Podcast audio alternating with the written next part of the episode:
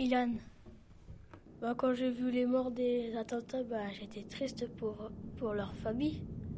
On les a tués. Euh, on l'a tué euh, Charlie Hebdo, le journal. Euh, ils faisaient que leur boulot. Tous ces gens qui sont manifestés, bah, c'était émouvant. Je m'appelle Camélia. Moi, ça m'a fait perdre tous ces otages. Mais les frères Kouachi ne m'ont pas fait peur car ça se passait à Paris et maintenant de toute façon ils sont morts. Léa, 12 gens sont d'un journal sont morts et j'ai été choquée que ce soit que pour un dessin.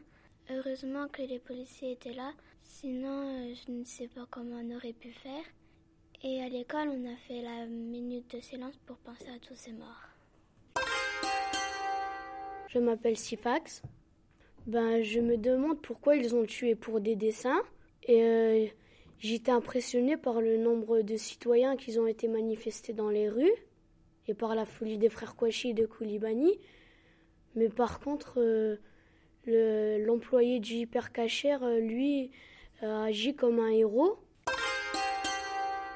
Erwan, ça ne peut plus continuer comme ça. Il y a eu trop de morts. En France, on a le droit de s'exprimer. Ça ne sert à rien de tuer juste pour des feuilles et des crayons. Lilian, ça m'a fait peur de voir tous ces gens qui meurent. Je suis triste parce qu'il y a eu 17 morts. La police attendait les frères Kouachi et les ont tués. Héloïse, ben, j'ai su ce qui s'était passé par mes parents, mais j'ai toujours pas compris pourquoi les gens marquent Je suis Charlie. Maxence. Euh, les terroristes ne m'ont pas fait peur parce qu'on est beaucoup, beaucoup plus nombreux qu'eux.